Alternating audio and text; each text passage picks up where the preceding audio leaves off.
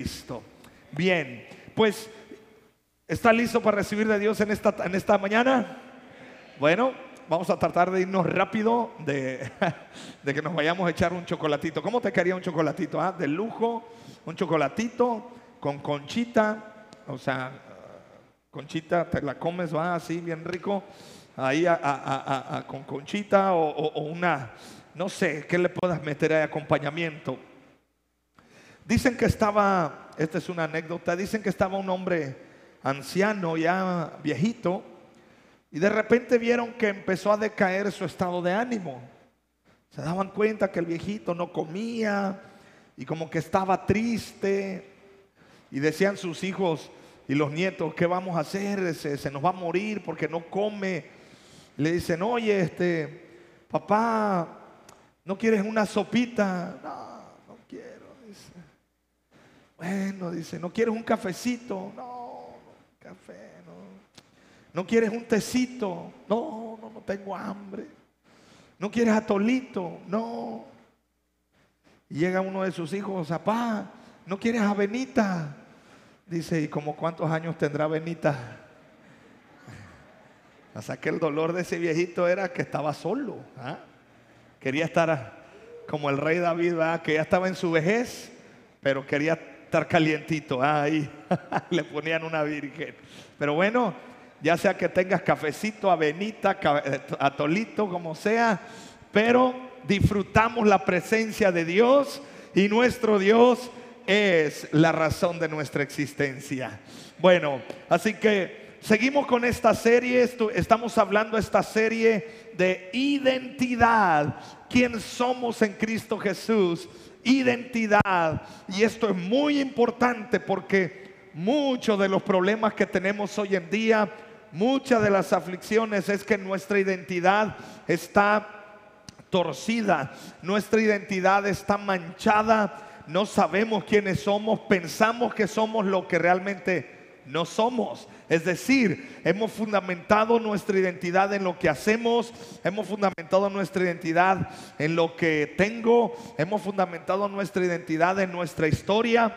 Y los siguientes domingos te voy a estar hablando de algunas cosas que nosotros tenemos que romper para tener la imagen de Cristo en nuestra vida.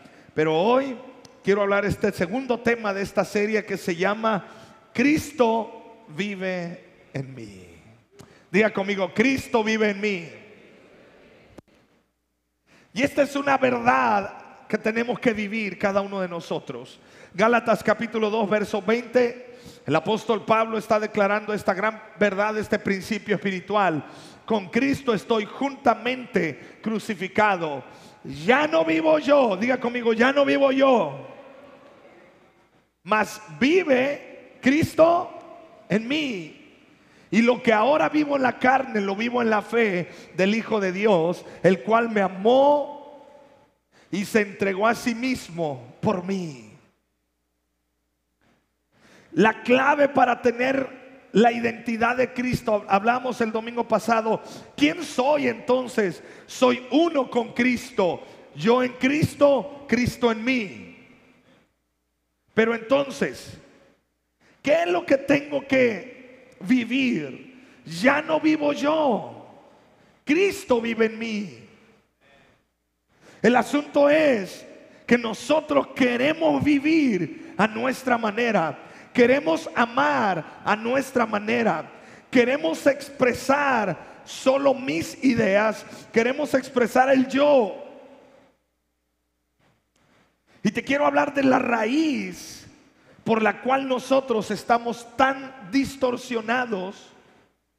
Quiero ir profundo. ¿Cuál es la razón y la raíz de todos los males que tenemos?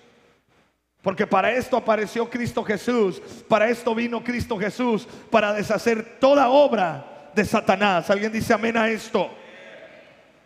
Pero no funciona en que Cristo es un escapulario, no funciona en que Cristo es es una fórmula mágica, no funciona en que Cristo es una oración poderosa. No, funciona. Ya no vivo yo. Cristo vive en mí. hasta que no dejes de vivir tu propia vida y dejes que Cristo viva en ti, no funcionaremos en el plan, en el diseño, en el orden y en el propósito de Dios. Diga conmigo, ya no soy yo. Otra vez diga conmigo, ya no soy yo. Híjole, pero hermano, entonces todo lo que estudié, todo lo que aprendí, todas las experiencias vividas, tú no eres nada de eso. Eres Cristo en ti y tú en Cristo, uno con Él. Pero vámonos a la raíz, Génesis capítulo 3, verso 8 al 15. Esta es la raíz y hay, hay una solución a este gran problema. Solo que nosotros nos estamos desviando. Génesis 3:8. Y oyeron la voz de Jehová Dios que se paseaba en el huerto al aire del día. Y el hombre y su mujer se escondieron de la presencia de Jehová Dios entre los árboles del huerto. Mas Jehová Dios llamó al hombre y le dijo, ¿dónde estás tú? Y él respondió, oí tu voz en el huerto. ¿Y qué pasó? Tuve miedo. Resalta esa expresión.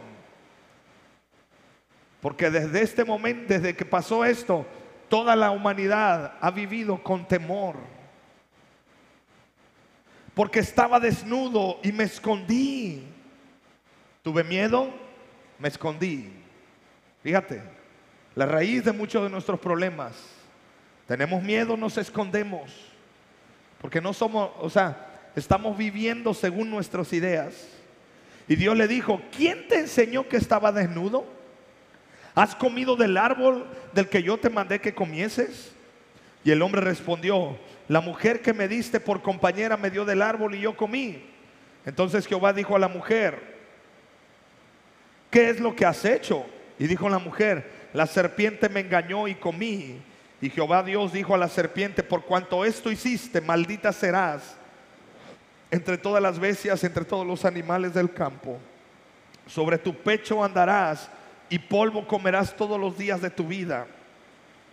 Y pondré enemistad entre ti y la mujer, y entre tu simiente y la simiente suya. Esta te herirá en la cabeza y tú la herirás en el calcañar. Si me escucha todavía, ¿verdad? ¿Sí? Ok.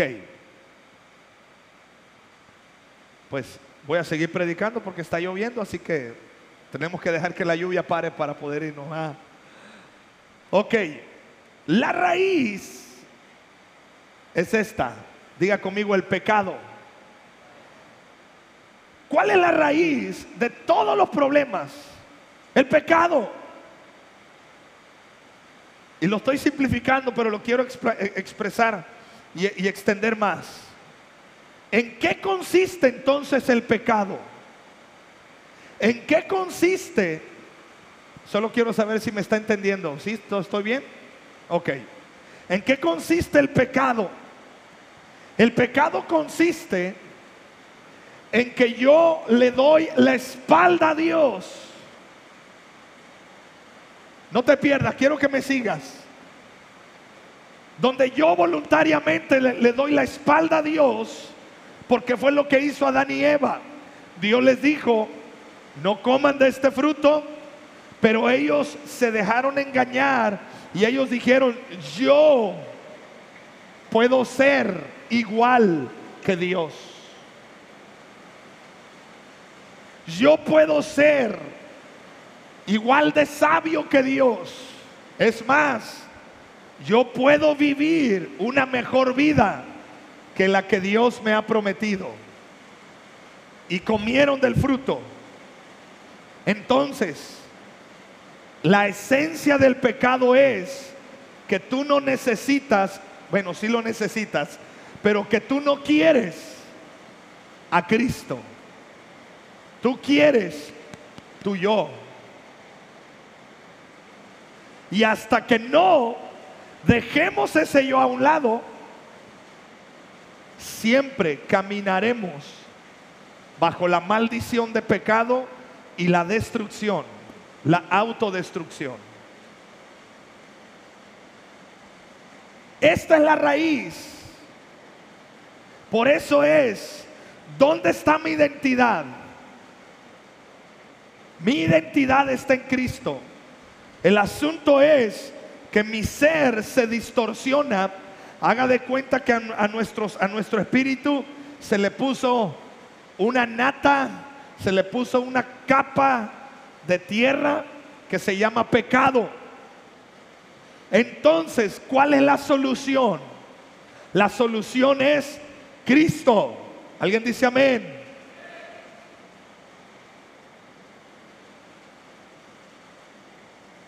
Esta semana yo estaba haciendo una oración y el Espíritu Santo me llevó a tener esta revelación. No es que necesitamos mejores gobiernos, que sí los ocupamos. No es que necesitamos una mejor economía, que sí nos caería bien. Lo que necesitamos son corazones que reconozcan a Cristo en su vida.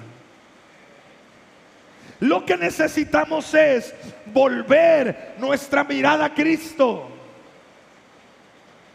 Segunda de Crónicas 7:14, si se humillaren mi pueblo sobre el cual mi nombre es invocado y oraren y se repitiesen de sus malos caminos, entonces yo iré desde los cielos y sanaré su tierra.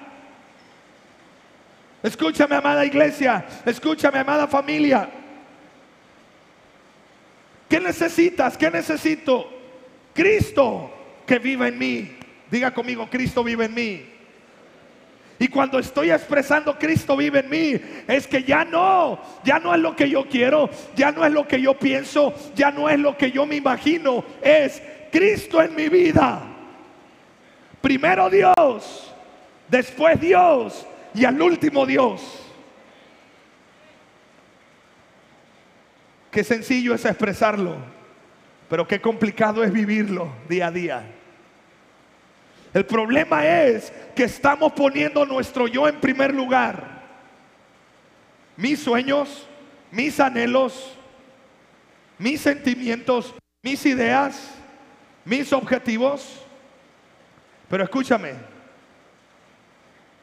en la vida cristiana los principios espirituales, la vida que Cristo nos enseñó es, el que quiera ser mayor tiene que ser el servidor de todos. O sea, primero Cristo y al final yo.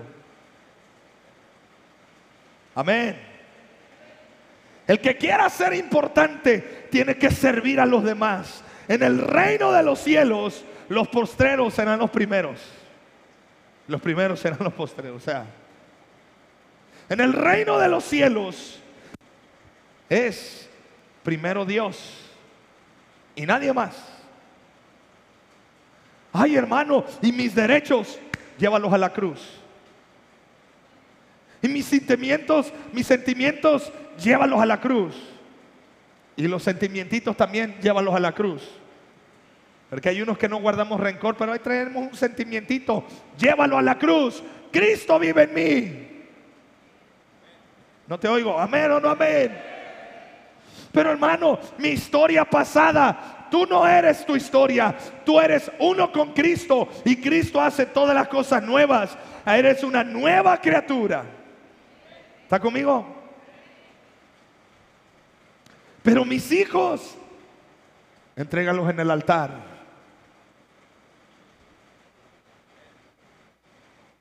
La serpiente les dijo a Adán y a Eva que si comían del fruto iban a poder ser como Dios. Entonces ellos desobedecieron.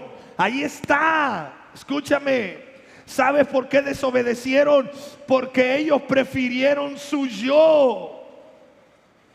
Siempre tendrás problemas emocionales, siempre tendrás problemas de conducta si pones en primer lugar tu yo. Si pongo en primer lugar mi yo, terminaré en algún momento tronado. Es tan sencillo, es voy a la cruz, recibo lo que Dios tiene para mí y empiezo a vivir esta gran verdad. Cristo vive en mí.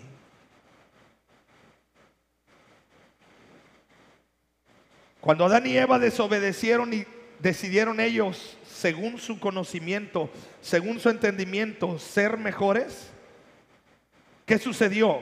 Se alejaron de Dios. Problemas espirituales. Tu problema, mi problema es, te voy a decir una de las causas, no quiero decir que sean todas, pero casi estoy seguro que es la principal. La causa principal de las ansiedades, de los temores, la causa principal de las angustias y de lo que todos, de lo que estamos viviendo, no es el COVID, aunque hay un, tenemos un virus que nos está lastimando, pero la causa principal es, te has alejado de Dios. Y Jesús dijo, separados de mí, nada sois. La causa principal de nuestros problemas en casa, has dejado tu primer amor. He dejado mi primer amor. He puesto otras cosas en primer lugar. Pero tengo que entender que es Cristo vive en mí. Adán y Eva dijeron, gracias Dios, qué bonito lo que me has mostrado, pero tengo mucho que aprender, así que prefiero comer de ese fruto del conocimiento del bien y del mal, porque también yo quiero tener mis propios caminos. No me interesan tus caminos, Señor. Eso se llama pecado. Problemas espirituales.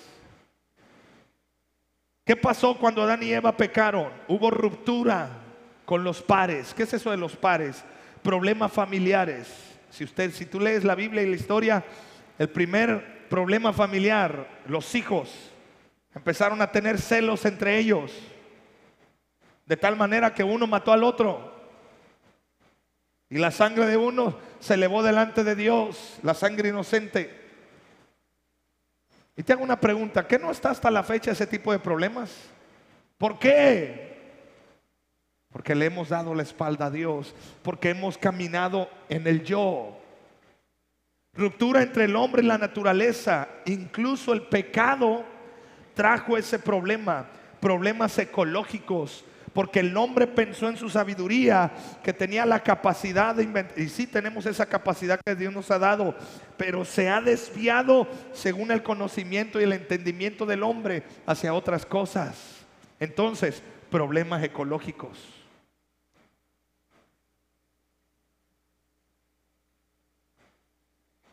Porque ya no vivo yo, Cristo vive en mí, pero la cosa es que sí vivo yo. Te, hago una pregunta, ¿qué tanto vives tú para ti mismo?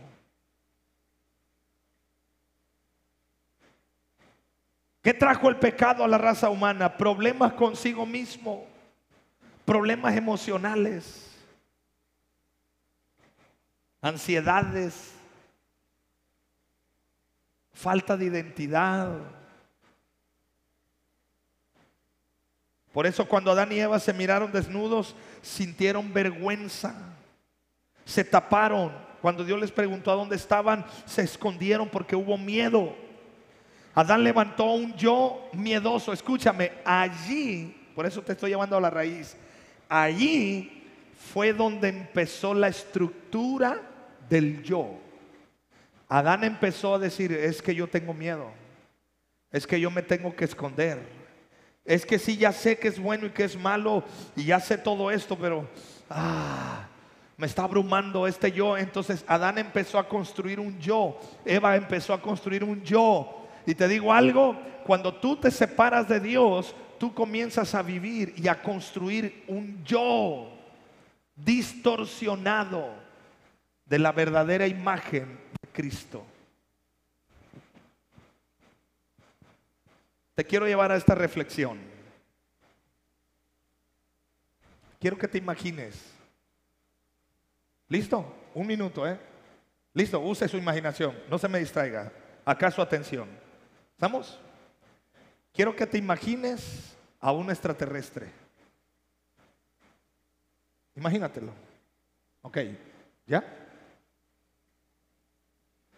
Imagínate su cabeza, sus ojos, su boca, su cuerpo, cómo es.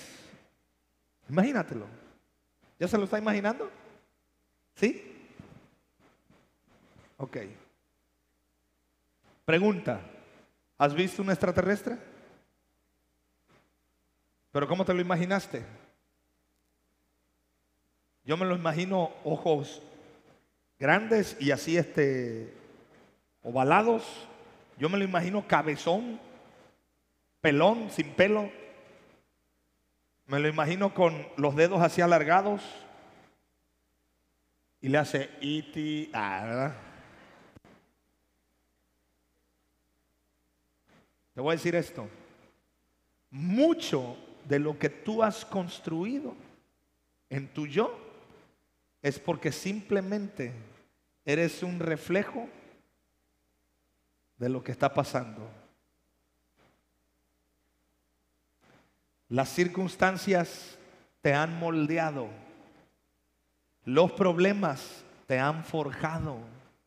Los traumas te han generado un yo, pero déjame decirte, ese yo está distorsionado, porque él se está formando según tu criterio y según tus expectativas. Por eso me urge, te urge que Cristo viva en ti y en mí. ¿Ya está conmigo? Adán y Eva empezaron a formar un yo. Híjole, es que ya, ya nos separamos de Dios. Ahora qué hacemos? Y Adán, pues yo, yo, yo, pues yo, yo, yo mando. Aparte, Dios dijo eso. Porque dijo Eva que tú me quisiste controlar. Y yo clarito escuché a Dios que dijo que yo te voy a controlar. Tú me vas a querer controlar, pero yo no me voy a dejar. Así que macícese. Pero ese no es era, ese no es el plan original. ¿Dónde empezó la distorsión? En el pecado. Pregunta, ¿nos surge tener a Cristo en el corazón? Ahora te das cuenta que tú no necesitas más economía, tú no necesitas vivir en Estados Unidos o en Japón o en Europa, porque allá también están deprimidos, porque allá también se están suicidando porque allá también hay homicidios, porque allá también consumen drogas, porque allá también se están divorciando y donde quiera que vayas. Porque el pecado es pecado y está regado en toda la humanidad.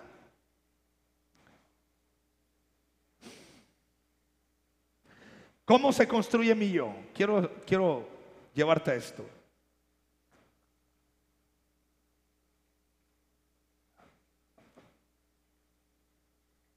Te voy a dar tres, tres formas en las cuales nosotros construimos nuestro propio yo. Fíjate. ¿eh?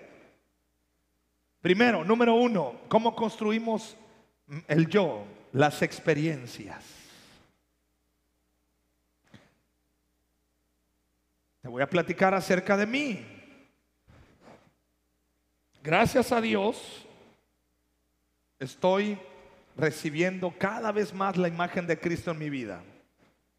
No ha sido fácil, me cuesta. Pero yo forjé un yo rudo. Porque mi, mi infancia, mis experiencias en mi infancia fueron rudas. Yo tuve que forjar un yo. A mí no me lastiman. A mí no me hacen nada. Pero ¿sabes por qué? Porque mis experiencias de niño fueron dolorosas. Crecí sin la imagen de mi papá, aunque gracias a Dios Dios suplió esa área con mis tíos. Pero de todas maneras, ¿cómo formas tu yo? Por las experiencias. Y déjame decirte, cada uno de nosotros, cada uno de los que me están mirando, tiene sus propias experiencias, ¿sí o no? ¿Está conmigo? Pero te hago una pregunta, ese yo que has formado a tus experiencias, ¿es lo que Dios quiere para ti? ¿Qué me respondes? La respuesta es no. Pero yo me forjé mi propio yo, en mis experiencias. Si yo me crié en una casa donde me maltrataban, se va a formar en mí un yo violento. Si en mi casa nunca me motivaron, se va a levantar en mí un yo que rechaza a los demás. Si en mi casa me trataron con dolor y tristeza, se va a levantar en mí un yo masoquista. Tiene que sufrir para que disfrute. Masoquismo. Si me aplastaron, me dijeron que no servía para nada, se va a levantar en mí un yo sumiso. Si en tu casa te decían que no la vas a lograr, que no la vas a hacer, levantas un yo miserable. Si en tu casa te juzgaban, tu yo va a juzgar a los demás. ¿Sí está conmigo? Entonces el yo se forma en nuestras experiencias. Pero déjame decirte, ya no vivo yo. Cristo vive en mí. Hasta que no dejes ese yo y dejes que Cristo se forme en tu vida, vas a seguir batallando. Ahora usted dice, no, pues pasó, por eso nos surge una buena terapia. Está bien. Pero al fin y al cabo una buena terapia no te va a dar vida eterna. Te va a ayudar a solucionar algunos problemas, pero te voy a decir algo. Ahora vas a empezar a construir un yo en base a las terapias, pero no en base a lo que Cristo quiere en ti. Y si yo no me apego a lo que Cristo quiere en mí, voy a seguir forjando mi yo según mis, experiencias. Entonces, el yo se forma de acuerdo al trato o al maltrato que recibí en mi pasado. Fíjate. Y esa falsa identidad voy a llevarla a todas las áreas de mi vida. Entonces te quiero decir esto, tus experiencias no, no deben determinar tu identidad, aunque sí han favorecido a tu formación de tu yo. Pero déjame decirte, hoy Cristo Jesús está aquí porque quiere establecer cosas nuevas y quiere establecer su imagen en tu vida. Tú en Cristo, Cristo en ti. En nosotros mora el pasado, el presente y el futuro. Y los tres se narran como una historia. Vamos armando nuestro yo según la narrativa que le vamos metiendo. Es decir, yo soy el narrador de mis propias experiencias. Y yo quiero, y yo, si yo quiero algo diferente, yo digo, no, entonces yo necesito algo diferente. Ah, y empezamos. Pero déjame decirte, todo eso es el fruto de tu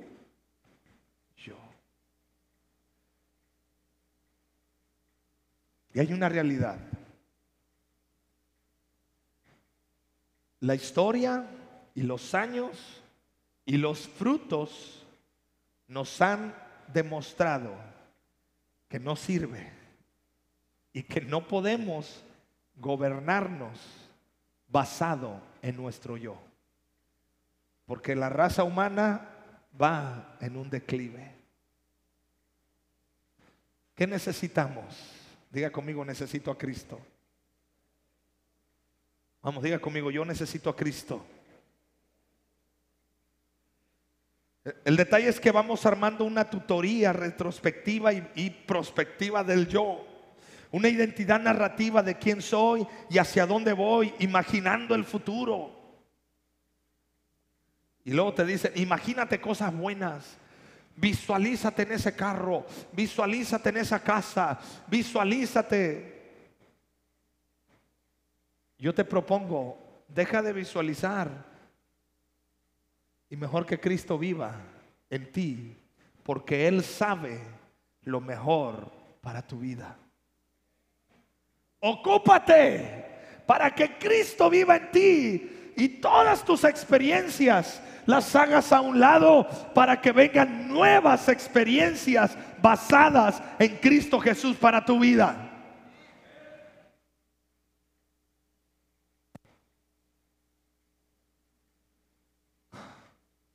¿Quién fui? ¿Quién soy? ¿Y qué puedo ser? Y esto se, es muy fuerte para los adolescentes. Yo te dije que esta serie la pensé mucho en, en los adolescentes. Así que yo sé que hay jóvenes que me pueden estar escuchando, adolescentes, tú necesitas a Cristo. Ocupa tu adolescencia por conocer a Cristo, su palabra y por dejar que la identidad de Cristo te abrace por completo. Y te aseguro que muchas ansiedades, te aseguro que muchos problemas sexuales y muchos problemas con adicciones se van a quebrantar en tu vida porque entonces tendrás la plenitud de Cristo en ti. Segunda cosa que forma nuestro yo, los roles sociales. Así se forja el yo también. Alguien te dijo cómo te debes comportar. Alguien te dijo cómo debes ser una mujer.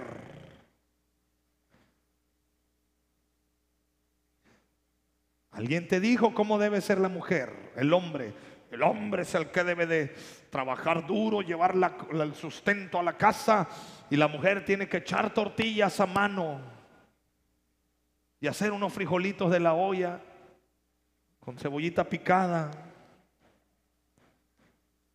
jocoque, lo sirves así con poquito caldo, luego le pones crema, el jocoque ahí, cebollita picada, chile picadito, ah, poquito de sal, y luego tortillas hechas a mano, agarras, las, te las quiebras así, y luego te las pones en el plato y luego lo revuelves y aleluya. Ah, pero no estamos hablando de eso, ¿ah? Los roles sociales. Tenemos roles y emociones sociales. Escúchame. Adán lo vivió Adán comenzó a sentir vergüenza, comenzó a sentir culpa y por la vergüenza y la culpa se tapó, se hizo vestiduras y se escondió. Muchos forman su yo en base a los roles sociales. Si te aplauden, oh, wow, eso que hice le gustó a la gente, porque los roles sociales de, adaptación y aceptación, ok, voy a, voy a, me voy a comportar de esa manera porque encajo. Te echaron carrilla por cómo te vistes o por cómo hablas. eso no, eso me dio vergüenza.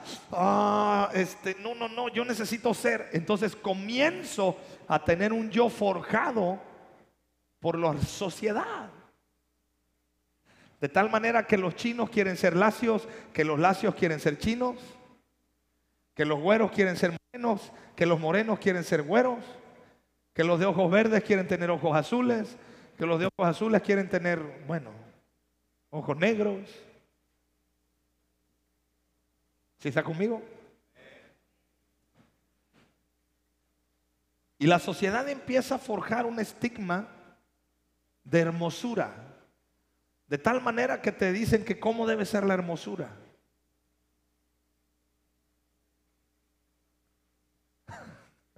El día de ayer estábamos, fuimos a hacer unas compras con mi esposa y conecto el celular y me aparece ahí un playlist, una playlist que me sugirió el, celular y se llama, se llamaba Música para tu día.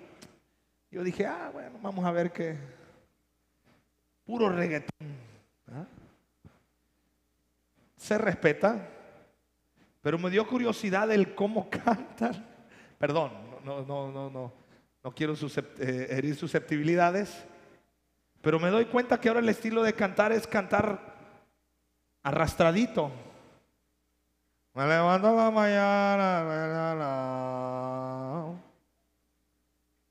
Y necesito reggaetón. Yo cuando lo empecé a escuchar, yo dije, ¿en serio esta es música para mi día? Nomás lo escucho hablar y me está dando flojera. Pero hay algo. Nuestros adolescentes están forjando su yo de acuerdo a lo que están escuchando. Y hasta cierto punto lo entiendo, porque yo te lo he dicho muchas veces, yo antes usaba pantalones flojísimos, así rectos, no eran acampanados, eran rectos. El tiro lo tenía hasta acá y le llegaba uno a media nalga y uno caminaba así, ¿no? Y bueno, ese era el estilo de antes. Y usabas unos zapatonones así, ¿no?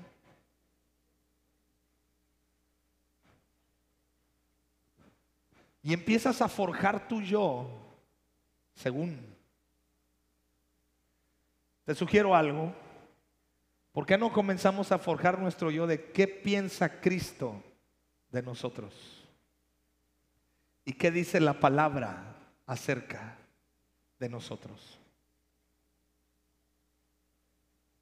Si lo hago bien, la gente me aplaude y empiezo a mo- a moverme de esa manera. Si me equivoco, siento vergüenza. Descubro al notar que los demás reaccionan a mis actuaciones. Son como. Si me ayudas, por favor, este Pedro. Son como espejos que reflejan quién soy para ellos. Y como yo me gusta sentirme aceptado, empiezo a forjar mi yo. ¿De acuerdo? ¿Usted está conmigo en eso? Los roles que asumimos para relacionarnos con los demás. Entonces comenzamos nosotros a tener un yo de camaleón. ¿ah? Y nos vamos ahí, no, pues acá y este yo. Pero déjame decirte, con Cristo no hay máscaras y no hay filtros. Tú te presentas tal cual eres delante de Dios. Y ahí pasa algo. Cristo vive en mí. Diga conmigo, Cristo vive en mí. Y número tres, ¿cómo forjo mi yo? Por las metas y los objetivos. ¿Qué quiere decir esto? Mis deseos y mis metas. Por ejemplo, a los dos años todos aprendemos a decir yo. Vamos creciendo y luego decimos mío. Si te- los que tienen niños pequeños me entienden. El niño dice yo. Incluso yo me acuerdo que cuando estábamos, estaban pequeños, mi esposa le decía a mis hijos, ¿quiénes son los niños más hermosos de esta casa? Y mis hijos decían, yo. A mí me daban ganas de decir yo. No me acordaba que ya no soy niño.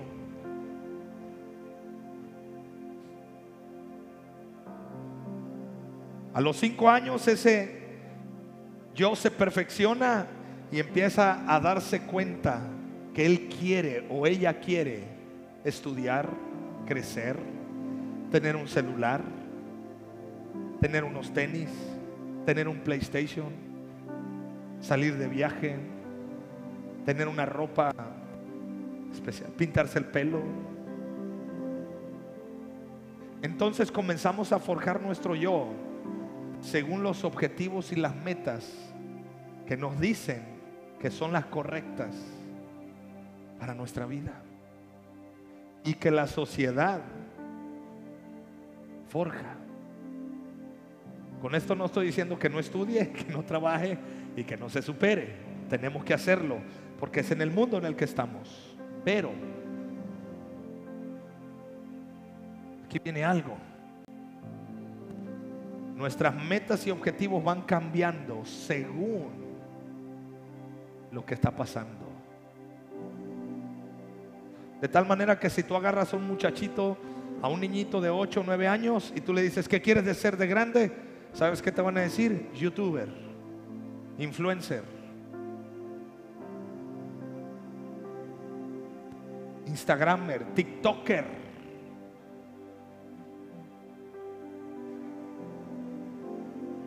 Los bailecitos en TikTok, ¿no?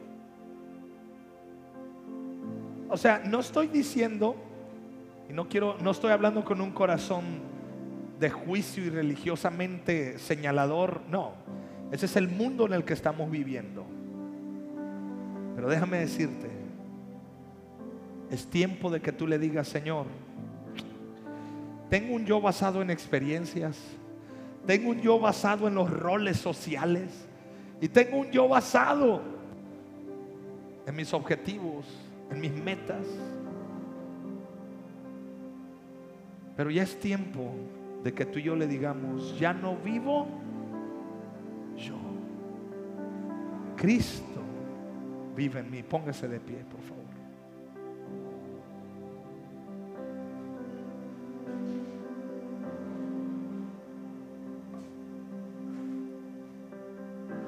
Entonces, mi trabajo es dejar de ser yo. Qué curioso. A lo mejor te estoy hablando cosas que te irrumpen. Tu trabajo es dejar de ser tú. Ya. Y yo sé que hay mucha, y sé que nos han forjado, sé tú mismo, sé original. Ahora yo te, cambio la propuesta. Y si dejas de ser tú y que Cristo viva en ti. Y si dejo de ser yo y que Cristo viva en mí. No, hermano, pero es que sería irrumpir, sí, vas a irrumpir con tu yo para que Cristo viva en ti. Mi trabajo todos los días debe ser, ya no voy a ya dejar de ser yo. Hermano, es que yo soy claridoso, por eso ese es tu yo. Deja de ser tú. Que Cristo viva en ti. Hermano, es que yo soy callado, yo no no no no me gusta expresar cosas. Deja de ser tú y que Cristo viva en ti. ¿Sí está conmigo? Hermano, es que a mí me, yo, yo, yo soy alegre, a mí me gusta la pachanga. Ya, no, no, ok, deja de ser tú. Cristo vive en ti. Cristo vive en mí. Debo llegar a ser ese mí. Debo de llegar a ser ese uno con Cristo. Porque es mi espíritu donde Cristo vive. Y ya no vivo yo, Cristo vive en mí. Morir al yo es despojar al yo, paso a paso. No te estoy diciendo que lo hagas de tajo, nadie puede hacerlo de tajo. Es paso a paso. ¿Está conmigo? Oye, pastor, ¿y mis sueños y mis anhelos? Ya no vivo yo. Oye, pastor, pero la Biblia dice que amarás a tu prójimo como a ti mismo. O sea, primero me tengo que amar a mí mismo. Primero es Dios.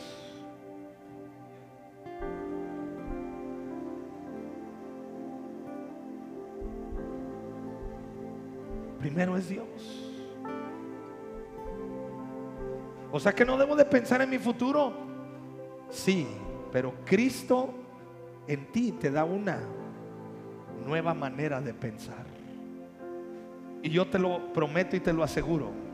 Cuando tú pones a Cristo en primer lugar, tu ansiedad se va. Pero se va rápido.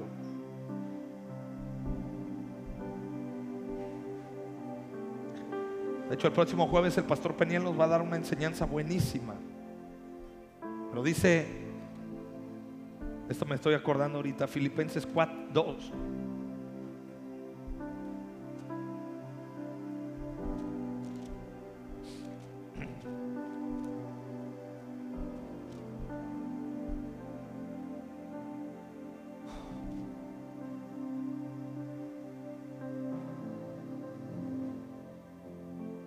Filipenses 4, perdón.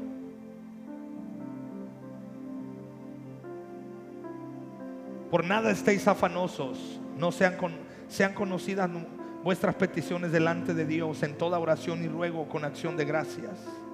Y la paz que sobrepasa, la paz de Dios que sobrepasa todo entendimiento, guardará vuestros corazones y vuestros pensamientos en Cristo Jesús.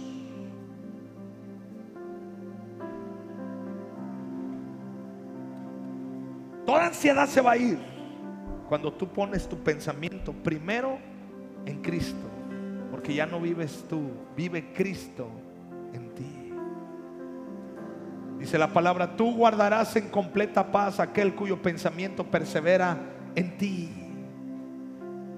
O sea, ya no son mis pensamientos, ya no son mis anhelos, ya no son mis sueños, ya no son mis, mis, dolencias, ya no son mis traumas, ya no son mis experiencias, ya no son mis roles, ya no son lo que, mis objetivos. Es Cristo en mí. ¿Por qué no abrazamos esos sueños de Dios? ¿Por qué no abrazamos esos pensamientos de Dios? ¿Quieres hacerlo? Cierra tus ojos. Y quiero que pienses en todo lo que ha sido tu experiencia. Porque el alma se apega a cosas en un intento fallido de encontrar la unidad con Dios. Por eso se apega a los hijos, a los padres. Por eso el alma se apega a las cosas, a las experiencias. Pero de cuántas más cosas el alma se llena, más vacía se siente. Hasta que conocemos a Cristo. Y ahora anhelamos llenarnos de Él. Así que levanta tus manos y dile, lléname de ti, Señor Jesús. Que ese viento fresco fluya. Ven Espíritu Santo.